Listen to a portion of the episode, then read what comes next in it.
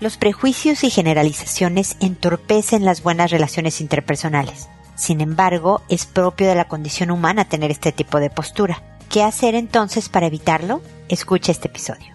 Esto es Pregúntale a Mónica.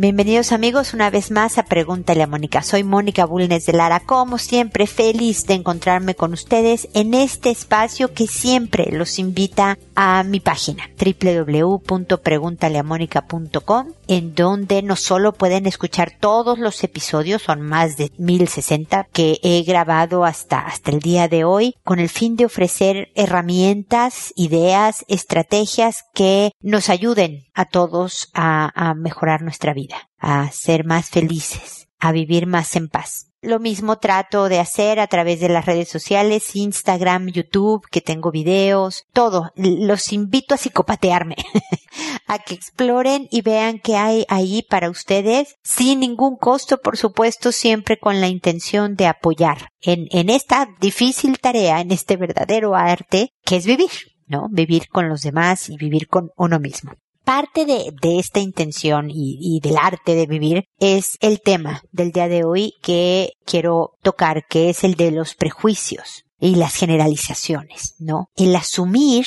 yo me acuerdo en generaciones anteriores, para mi papá, por ejemplo, ver a alguien con tatuajes realmente lo ponía en una postura de describir a esta persona sin conocerla por el simple hecho de que se había puesto uno o varios tatuajes, ¿no? Y todos lo hacemos de alguna manera. No, no quiero hablar solo de, de, personas de generaciones anteriores. Nosotros mismos, a lo mejor si vemos a una persona vestida de determinada manera o hablando de una manera específica, hacemos un juicio. Si sabemos de alguien que se emborrachó en una fiesta, hacemos un juicio de quién es esta persona. Y luego también por otro lado solemos generalizar. Es que todos los que tienen pelo café son, ¿no? Todas las personas que tienen sobrepeso, tal cosa. Obviamente, por ejemplo, en psicología hablamos de estadísticas y por lo tanto puede ser de porcentajes, de probabilidades. Pero si algo me ha enseñado esta vida es que no hay reglas, que por eso hay que ver caso por caso. Porque si yo digo,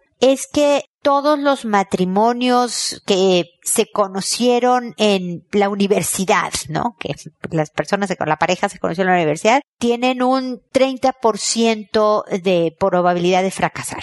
¿Me pueden escribir, llamar o venir a verme? Muchísimos matrimonios que se conocieron en la universidad de gran éxito. ¿Me explico? Yo, por ejemplo, también he hablado de cómo el asumir por las probabilidades puede dañar tu percepción del otro o de la relación que tienes al otro. Entonces hay que tener mucho cuidado con los prejuicios, mucho cuidado con las generalizaciones, que aunque es algo, como decía yo al principio, propio del ser humano, de que vamos a generalizar, ah, es que la gente de Tumbuctú es así, es que los americanos son de esta manera es que los musulmanes son así, o los católicos, o los ateos, ¿no? Es bien peligroso y bien dañino, porque luego conocemos a alguien que rompe todo este esquema. Por ejemplo, hace poco vi la serie de Ted Kaczynski, el Luna Bomber, un asesino en serie que mató a tres personas por las bombas que mandaba por correo y, dejó heridas permanentemente como a veintitantos, ¿no? Y lo encontraron gracias a que su hermano avisó que la persona que había hecho un manifiesto, un escrito, posiblemente fuera su hermano. Y averiguaron los del FBI, bla, bla, bla, y si era, y lo atraparon y tal. Y fue bien difícil. Y parte del proceso de sanación de este hermano él decía que por sugerencia de su esposa contactaron a las víctimas y a los familiares de los difuntos, ¿no? Pues disculpándose por esto y demás. Total que de esta historia lo interesante es que surge una amistad.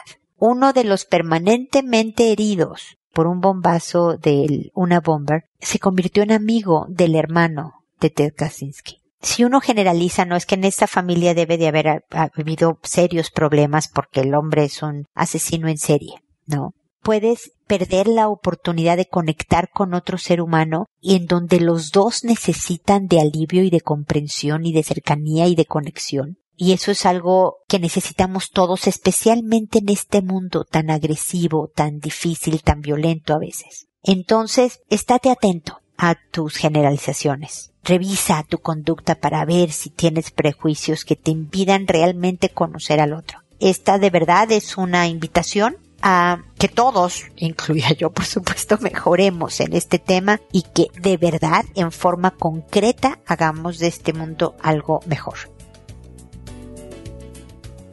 Bueno, con esto termino mi comentario inicial y como saben, ahora me dispongo a responder a sus consultas, que lo hago por orden de llegada, que a todo mundo le cambio el nombre para conservar su anonimato, que me tardo alrededor de un mes, lamentablemente creo que ahorita estoy en mes y medio, voy a tratar de acortar distancias, pero que siempre contesto. Yo sé que ustedes muchas veces necesitan una respuesta para ayer. Lamento realmente no poder llegar con esa prontitud, pero créanme que voy a llegar con comentarios y con asesoría que espero les sea de utilidad para resolver su caso. Que a las personas que les respondo les aviso un correo el día que se publique el episodio para decirles te puse este nombre, este es el número del episodio, este es el título del episodio y puedes encontrar mis comentarios. Y creo que eso es todo. Así que ahora sí empiezo el día de hoy con Fabiano, que me dice, hola, buen día. Con mi señora adoptamos a dos hermanitas ya hace un año y cuatro meses que viven con nosotros. La más grande tiene nueve años, la hermanita cinco años. La de nueve fue manoseada por su madre biológica y su pareja cuando tenía cuatro o cinco años. Hace como seis meses empezó a besar en la boca, bajarle los pantalones y tocar la cola de su hermana menor. Hemos hablado con las dos de que esas cosas no se hacen, ya que el cuerpo de cada una es sagrado y nadie debe tocarlo ni besarlo. Sigue besando a su hermanita cuando está durmiendo, ya sea la siesta o en la noche. Baja de su cama y va a la de la hermanita y la besa en la boca y le dice que no diga nada. Las hemos separado de cuarto varias veces, pero quieren estar juntas. No sabemos si es tan grave como lo imaginamos o es solo un juego para la más chica. A ver, Fabiano, aunque para la más chiquita lo ve como cariño y, y juego a lo mejor de su hermana, no es una conducta sana de aceptar o de hacer. No le hace bien a tu hijita mayor, no le hace bien a tu hijita menor es bien importante tu hija mayor, ahora con nueve años ya entró en la pubertad, las hormonas están a todo, entonces si además ya tuvo un episodio de ser sexualizada por su madre biológica y su pareja, entonces esto lo trae más a flor de piel y el autocontrol va a ser una habilidad que para ella, para todos es en general muy necesaria, pero para ella se vuelve fundamental. Entonces hay que, y te va a sonar un poco extraño mis consejos, Fabiano, pero por ejemplo, jugar juegos de mesa, en donde a veces espero, no creas que es mala onda, pero que ella pierda y que pueda controlar la frustración de irse a un tipo de clase en donde pueda sacar energía y dile a tu hija mayor, mira, ahorita traes muchos impulsos porque ya eres una preadolescente y por lo tanto tienes, te dan estas ganas de dar besos en la boca, de tocar a tu hermana, pero esto, además de que te hace un daño, es un delito. Entonces, una manera, hijita, es también de sacar todos estos impulsos, toda esta energía de esta manera. Entonces la pones en algo que tenga que golpear, por ejemplo, pero no otra persona, un balón, una pelota en un fútbol, eh, karate, eh, tenis, aunque el ballet es hermoso y demás, no, necesito algo de impacto, me explico, y que ella sepa que esta es una canalización de esta energía. Que cuando tenga ese impulso en la noche, por ejemplo, se vaya más bien a su cuarto, a su cama, con sus papás, para detenerse, y hagan una especie de de recompensas, pero no de dinero, no de regalos, no, sino de actividades con ella, de que cada vez que opte por subir y bajar escaleras para sacar la energía porque tiene ganas de besar en la boca a su hermanita o de irse a su cuarto cuando siente este impulso, suma un punto. Es como estos lugares de sándwiches, ¿no? Que compras 10 sándwiches, entonces el onceavo es gratis. Bueno, el onceavo para ella va a ser, no sé, que pongan a la hermanita de 5 años a que la cuide la prima o la abuela o así, y ustedes van con la de 9 a algún tipo de actividad divertida. Después también obviamente hacen cosas con la de 5 años, por ejemplo, cuando ella denuncie es bien importante que también se refuerce el hecho de decir no, no me hagas esto y avise mamá lo está volviendo a hacer porque hay que protegerse, o sea, ella como hermanita menor también cuida a su hermana mayor de que no haga lo que no debe, pero además está cuidando ella. Me explico, Fabiano. Es importante que tengan responsabilidades en casa, poner la mesa, sacar la basura, limpiar no sé qué, cepillar al perro, cosas que de su edad, la de cinco y la de nueve pueden hacer, pero que refuerce el carácter. Yo escribí un libro que se llama No más víctimas, cómo fortalecer el carácter de los hijos para prevenir el abuso. Y me refería como abuso al bullying y al abuso sexual. Es decir, cómo hacer personas que no sean detectadas por los depredadores. Que un depredador diga, no, yo con ella no me meto, no me conviene, mejor me voy a otro lado. ¿Me explico? No estoy diciendo que tu pequeña, mayor, tu hija mayor, sea un depredador, pero en este momento sí está atacando a su hermanita menor. Cuatro años de diferencia habla de una diferencia de poder importante, física y psicológica, y por lo tanto ya trae la ventaja. Entonces espero que todas estas ideas en este libro yo hablaba de otras tantas y toda la postura de los papás lo puedes encontrar por internet para descargarlo. Ese sí tiene costo, te pido una disculpa, aunque estaba pensando pronto hacer una especie de concurso para poderles enviar mi libro a quien lo gane, pero la idea es que fortalezcas este carácter, esta madera de las dos, particularmente la mayor, para que esta etapa pase. ¿ok? Me parece hermosísimo que hayan adoptado a unas hermanitas y que ustedes sean papás y que parte de esto, créeme que esto tipo de situaciones pasan independientemente del evento que vivió tu, tu hija mayor. Me explico, es decir, ser manoseada por sus papás, obviamente fomentó ciertas cosas en ella, pero también pasa en familias en donde no tiene este antecedente o los hijos son biológicos o todo esto, ¿ok? Así que quiéranse mucho, asesoren mucho, cariñosa firmeza. De verdad escucha más episodios de Pregúntale a Mónica porque ahí hablo de muchas formas de cómo ir educando hijos y cómo ir manejando todos estos temas de sexualidad y demás, ¿ok, Fabiano? Espero que sigamos en contacto. Luego está Gudulia estos nombres que agarro de internet, luego se me dificulta pronunciarlos. Gudulia me dijo, buenas Mónica, tengo un niño de cuatro años en edad de preescolar. Hoy la madre de un compañero de clase me pidió hablar para decirme que mi hijo le metió el dedo en el trasero a su hijo. Me sentí la peor madre del mundo. ¿Qué puedo hacer? Hoy voy a hablar con la profesora e intentaré mantener una reunión con la madre del niño, su hijo, su profesora y mi hijo. A ver qué es lo que está pasando. Me resulta chocante que mi hijo haya hecho eso. ¿Qué me recomiendas o qué le estará pasando a mi hijo? Bueno, obviamente, Gudulia, para estas alturas, tú ya tuviste la reunión con la madre del niño, el hijo, la profesora y demás. Tu hijo tiene cuatro años. Exploran y hacen juegos inapropiados como parte de la etapa. Es decir, no es una sorpresa que haya hecho algo tan desagradable, porque lo es. Pero, y de igual manera, tu hijo necesita saber que ese tipo de cosas no se hacen es como en medio de la calle bajarse pantalón y chones, ¿no? Para exponer sus genitales. Es como comerse mocos en público. O sea, de ese tipo de cosas de que no, hijito. No, eso no lo haces así. No, de esta manera respetas tu cuerpo. Es decir, lo vas guiando hacia la conducta que es adecuada si me hubieras dicho que tiene 14, de verdad yo estaría mucho más escandalizada. No es agradable y menos cuando a tu hijo le metieron el dedo, ¿me explico? Esto no debe de volver a suceder y nuevamente la siguiente vez debe de haber una consecuencia concreta cuando no sea capaz de controlar este impulso. Ya me oíste lo que le sugería Fabiano en cuanto a fortalecimiento de carácter, lo mismo aplica en este caso, es hablar con tu hijo varias veces de lo natural que es el cuerpo y tener curiosidad y querer jugar de ciertas maneras, pero también la importancia de siempre con respeto de uno mismo y del otro. Y cuando sea necesario, Gudulia, poner un castigo de que, ok, volviste no, a bajarte los pantalones a media calle, hoy no hay tele ¿no? Eso es cariñosa firmeza, con mucho amor, con mucha conversación de por qué sí, por qué no, pero cuando es necesario ser, y por eso, hijito, hoy no hay tele. Y te quiero mucho y sé que lo estás haciendo, te estás esforzando, pero hoy no hay tele. Entonces, eh, es todo un proceso de tiempo y avance, pero tu hijo va a pasar esta etapa y de verdad con tu guía y apoyo va a estar mejor.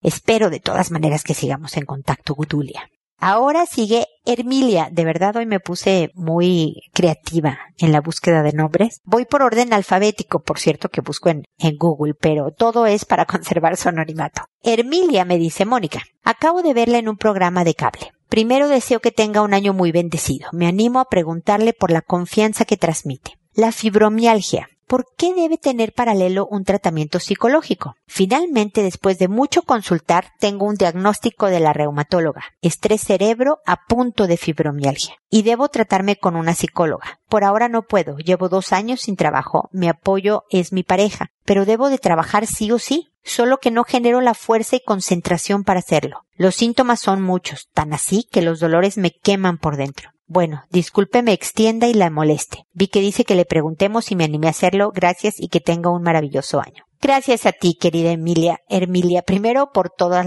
tus buenos deseos de bendiciones y un buen año. Después por haberte animado a, a escribirme, porque como ves, a eso me dedico. Sí, a veces me invitan a programas de cable o de televisión abierta o de radio. Como ves, es medio divertido el trabajo. Y me parece buenísima tu consulta porque la fibromialgia está bastante generalizada y tiene un factor todavía no se conocen, para ser completamente sincera, según los estudios y toda esta investigación que existe al respecto, no se conoce exactamente el origen biológico de la fibromialgia. ¿Dónde está la falla exactamente en, en el cuerpo humano? ¿No? Si es químico por las hormonas y neurotransmisores que tenemos en el organismo, si es que. Pero se ha visto que se puede mejorar o empeorar si va en paralelo con un tratamiento psicológico, porque las emociones, incluido el estrés, lo afectan afectan a, a, la fibromialgia y a tus todos los síntomas que tienes que te creo deben de ser agotadores y tremendos. Entiendo que no puedas pagar psicóloga por el momento. Permíteme entonces darte una asesoría y seguirte acompañando, que no sea la única vez que me escribes. Nunca me molesta que se extiendan. Yo sí a veces tengo que editar y cortar el mensaje un poco para que el programa sea más ágil, pero tú escríbeme siempre a través de www.preguntaleamónica.com en el botón rojo de envíame tu pregunta como lo hiciste ahora, que yo te iré asesorando, por lo menos que obtengas eso gratis, ¿no? No es, no es terapia en sí misma, pero puede ayudarte. Entonces, lo primero es que te voy a parecer bastante molesta, pero te voy a pedir que trates de comer lo más sano posible. No tienes idea del impacto de la alimentación en la fibromialgia. E investiga cuáles son los alimentos que provocan inflamación, como lo es el maíz, el choclo le dicen en Chile, como las harinas, el azúcar, todo ese tipo de cosas inflaman articulaciones, e inflaman al organismo. Y los puntos de dolor en la fibromialgia son inflamaciones también orgánicas. Entonces, de entrada, no te digo que ojalá pudieras quitarte las harinas. Eso quiere decir que cero panes y cero pastas, por ejemplo. El azúcar y demás sería ideal. Pero si es algo muy difícil, no te quiero estresar más. Nada más un poco más de comida sana. ¿Ok? Eso es bien importante. Luego, estoy pensando en qué darte de consejos concretos que puedas empezar a, a realizar. Necesito que todos los días salgas a por lo menos dar una vuelta a la manzana por lo menos una vuelta a la manzana en donde vas a ver el paisaje. Quiero que toda tu atención se vaya a tus sentidos. ¿Qué estoy oliendo? huele a mofle de auto, qué horror guacala. O mira qué rico me olió, me llegó el aroma del jazmín que está ahí sembrado a lo lejos. ¿Qué estoy sintiendo? ¿Hay viento? ¿No hay viento? ¿Está frío? ¿Calor? ¿Qué estoy viendo? Árboles, un perrito callejero, la gente caminando. ¿Me explico? Solo esa vuelta a la manzana. Y lo último y también medio complicado, mi querida Emilia, es que busques una actividad sencilla, algo que no tenga mucho de concentración o fuerza, que hacer. Ve alguna fundación, o sea, no me importa si ganas, no ganas dinero, ganas poquito o ganas muchísimo. Por el momento no me importa, lo que necesito es que encuentres el trabajo, la actividad, sí o sí, como dices tú, lo antes posible. Y ya sea que eres recepcionista y entonces contestas el teléfono y comunicas a la gente con la que va, te puedo avanzar que te vas a agotar los primeros días, vas a llegar a la casa agotada, pero yo espero también que pienses, y eso es importante que le digas a tu cabeza, que es una, un agotamiento satisfactorio es como el de cuando haces ejercicio, que da una flojera horrible, pero ya que lo haces dices qué buena onda que hice esto. Entonces, cuéntame qué opinas de esto que te estoy sugiriendo. Espero, como te digo, que sigamos en contacto y ojalá pueda yo de esta manera medio limitada Emilia, ofrecerte asesoría que de verdad te ayude a salir adelante, ¿ok? Estamos en contacto. Ahora, Iride me dice, un niño de nueve años le ha pedido a mi hijo de cinco que le bese los genitales y él lo ha hecho. ¿Cómo debo de actuar ante esta situación?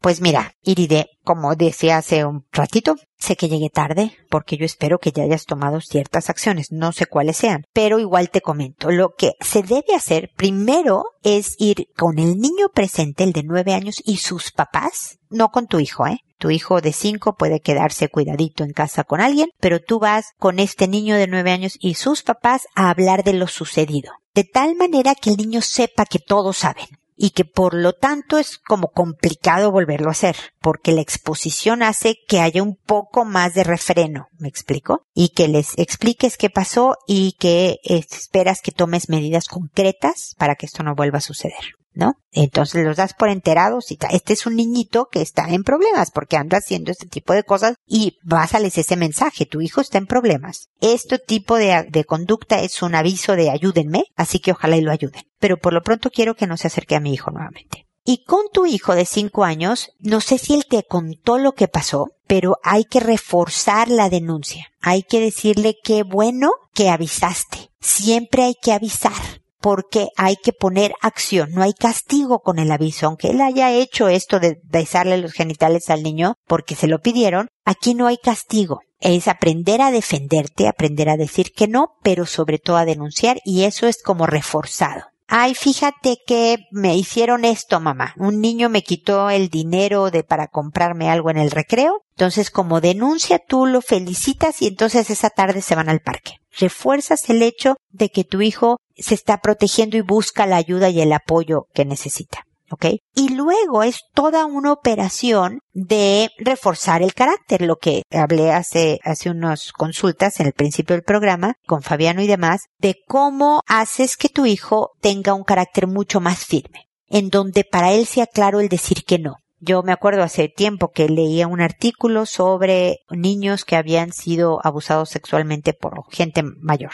Y cómo uno de los pequeños, por ejemplo, iba a ser atacado en el baño de la escuela y este niñito se escurrió, o sea, pudo escapar y salió corriendo y avisó, mientras que otros nada más fueron víctimas del abuso. Entonces uno se pregunta, a ver, ¿por qué este niñito sí pudo escapar? Decir que no, no dejarse, no obedecer, denunciar. Y mi teoría, mi, propuesta es que son niños con un reforzamiento en el carácter importante. Y eso se educa desde el principio. Entonces, ya dije algunas ideas de cómo hacerlo. De verdad, los invito a escuchar más episodios. Ahí hablo de todo este tipo de cosas. Y también, ese si tiene costo, tengo que avisarles, está mi libro que habla al respecto de qué hacer los padres para ir promoviendo este carácter mucho más firme y además qué hacer en caso de bullying o de, de abuso sexual y demás, ¿no? Entonces, es un librito muy chiquito, una guía muy rápida que lo que de verdad intenta es rápidamente ofrecer un camino de acción a los papás y de entender un poco la mecánica de qué está pasando. Esto que hizo tu hijo de, de obedecer al atacante es para ti una señal de dónde empezar a trabajar. Me explico. Entonces, no es bueno que haya sucedido, pero qué bueno que ahora sabes que carece tu pequeño como para que lo trabajes y poco a poco sepas que está listo para defenderse y, que no vuelva a ser abusado de esa manera. Espero también que sigamos en contacto. Julita después me dice, quisiera saber qué hacer. Mi hija de cinco años me confesó que el otro día su hermano de trece le mostró videos de una mujer chupando el pene. Su papá le preguntó y le dijo que le había chupado el pene a su hermano. Estoy horrorizada, no sé qué hacer. Ayuda, en los dos son mis hijos. A ver, este parece que es un episodio de, de, muchas consultas de sexualidad, lo cual me parece bien. Yo espero, Julita, que lo dicho hasta ahora te ayude como para ir tomando nota de por dónde ir.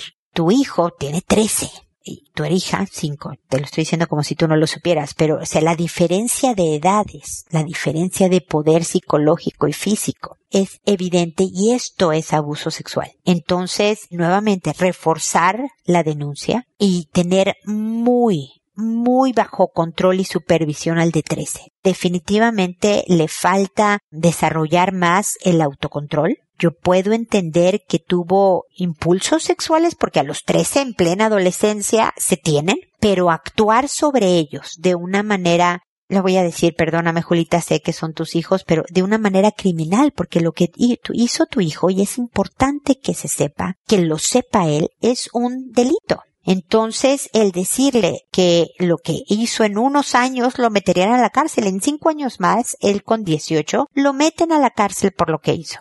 Entonces es bien importante que se le diga así, con toda calma. Yo no estoy hablando de que le grites, lo humilles, lo, lo castigues. No. Nada más es decirle claramente que esto es un delito, que tiene que encontrar una salida sana a los impulsos que está teniendo y que además va a haber serias restricciones de su tiempo y de sus actividades porque se está viendo que no tiene autocontrol. O sea, yo me acuerdo cuando mis hijos eran chiquitos, yo tengo jóvenes adultos ahora como hijos, que, no sé, me decían, me contestaban grosero, por ejemplo, ¿no? Decían algo de una forma que a mí me parecía grosera. Y entonces después cuando me, eh, me decían, oye mamá, ¿puedo ir a casa de Juan? Yo le decía, pues no, porque si eres grosero con tu mamá, me da la impresión de que puedes ser grosero en todas partes y yo no quiero pasar la vergüenza de que vayas a casa de Juan y seas grosero con él o con sus papás o tal. En la medida que tú demuestres que eres respetuoso de tus papás, de tu casa y demás, pues estás habilitado a ir a casas de otros. Me explico como que ligas lo que le falta al joven desarrollar para poder ganarse privilegios.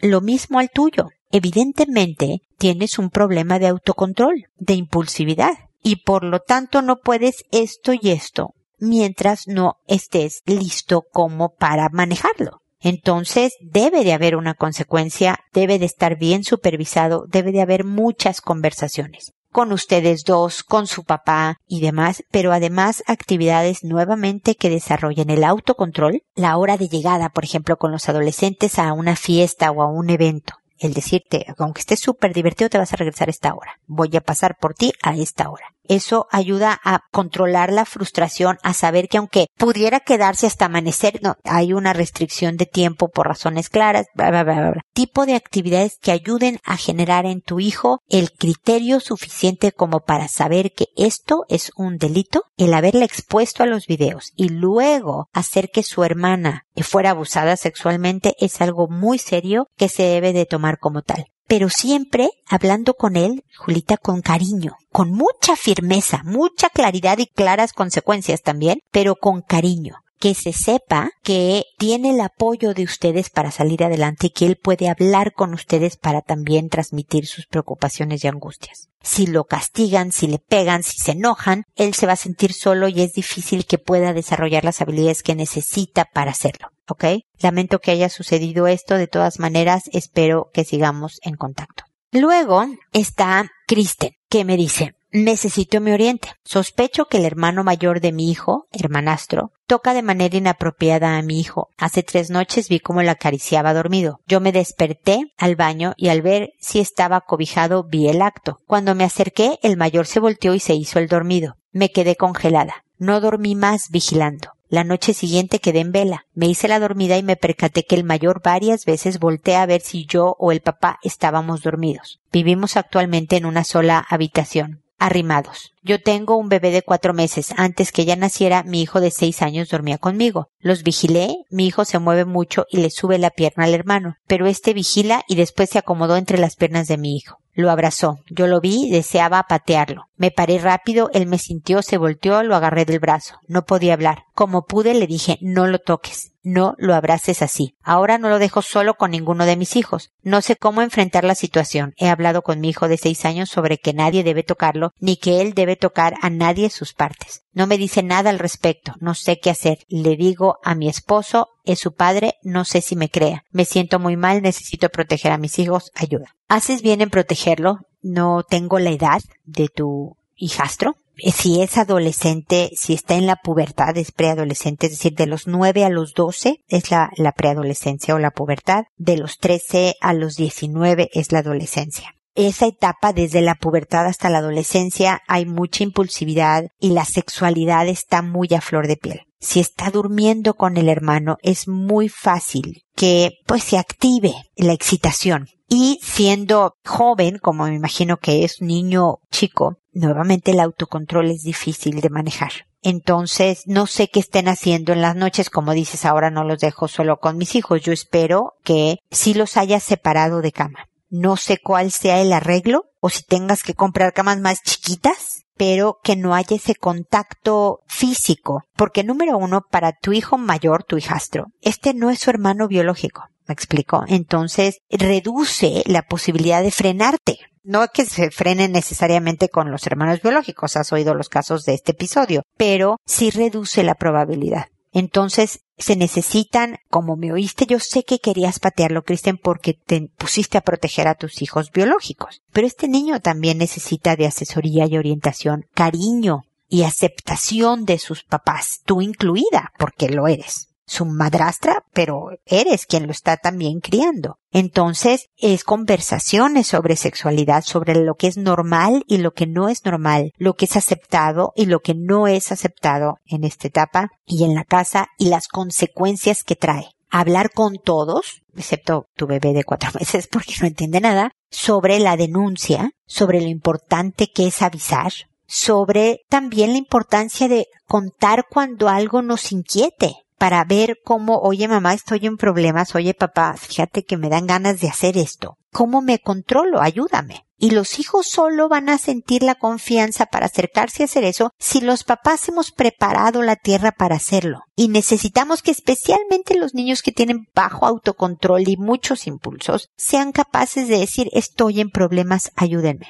Yo tuve una, tengo una paciente, ya está mejor ahora, pero que en un momento dado es más llegó conmigo porque ya muy afectada le dijo a sus papás, estoy muy deprimida, tengo ganas de matarme, me he estado cortando, necesito ayuda. O sea, sintió que el agua le llegó al cuello y afortunadamente se acercó a los papás que tomaron acción inmediatamente. Entonces, es una enorme bendición que tú tengas este tipo de relación incluso con tu hijastro porque parte de proteger a tus hijos biológicos es también tener a este hijo mayor bien formado, bien educado en todas las habilidades que necesita para salir adelante. No estoy diciendo que sea fácil, necesitas mucho del apoyo de tu marido para que esto funcione. Si tu esposo ve que tú es que el pervertido de tu hijo, mira lo que hizo, lo descubrí. Obviamente también él va a entrar en modo protección y va a darle menos importancia a lo mejor o no lo va a creer o, pero si dices, oye, estoy preocupada, esto está pasando, necesita de nuestra ayuda. Nuestro hijo va a también estar más dispuesto a, a escucharte y a trabajar como equipo.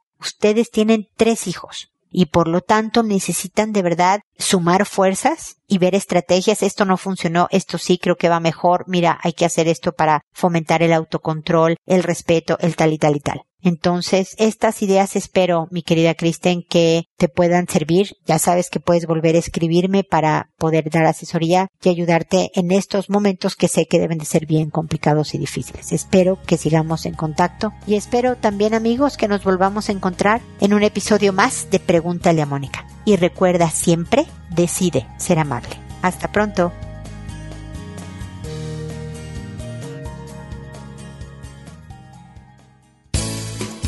¿Problemas en tus relaciones? No te preocupes, manda tu caso, juntos encontraremos la solución.